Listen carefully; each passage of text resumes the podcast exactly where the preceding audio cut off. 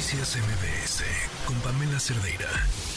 Bueno, varias cosas. Se acerca esta mm, etapa que las autoridades han anunciado para la vacunación de, de, COVID de refuerzo, que hasta donde sabemos va a usarse esta vacuna cubana y quizá la mexicana y solo a grupos vulnerables. Pero independientemente de esto, que todavía las autoridades de nuestro país nos deben un montón de información, hay una nueva subvariante de Omicron y le agradezco al doctor Alejandro Macías que nos acompaña en la línea. Doctor, ¿qué tal? Buenas tardes.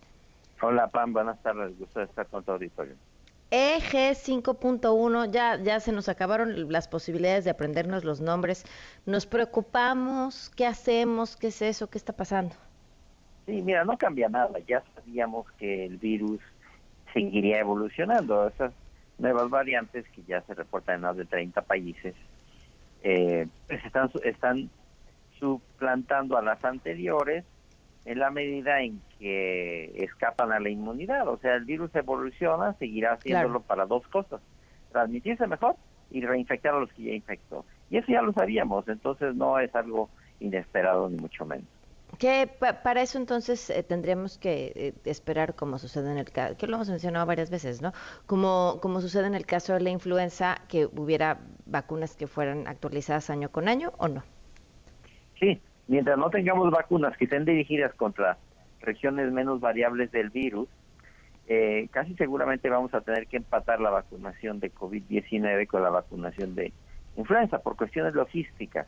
El virus de COVID-19 no va a revertir en un virus más virulento, digamos, más patogénico, pero lo más probable es que no se vaya ahí. Eh, si evoluciona hacia ser un cuadro catarral, es posible que inclusive en el futuro ya no se llegue a necesitar la vacunación, porque había otros coronavirus catarrales, pero eso estará por verse. Entonces, mientras eso ocurre, casi seguramente se va a convertir en una, vacunación, como mencionaste en la introducción, una vacunación anual. O sea, claro, la influenza no, no evolucionó de esa manera y por lo tanto se requiere otro tipo de prevención. Ah, no, claro, la, influenza de hecho es, más mutante, es más, varía más que COVID-19. Eh, y además influenza tiene capacidad de dar grandes brincos de mutación que no puede hacer COVID-19.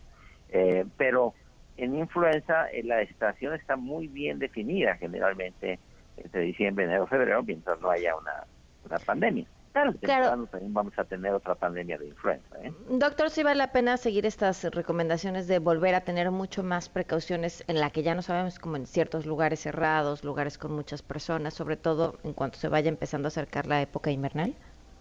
Sí, mira, cuando nos avisen que está aumentando la incidencia del virus, algunas personas lo traen y cuando respiran se va al aire. Si tú te vas a meter en un lugar mal ventilado, donde hay mucha gente en situaciones abarrotadas, ponte un cubrebocas. En exteriores no te sirve y en interiores te sirve más la ventilación que el cubrebocas, ¿eh? Pero si no está en ti y hay mucha gente respirando el mismo aire, un cine, un transporte colectivo, eh, una aula que está más ventilada, tú lo ves, pues ponte un cubrebocas. Claro.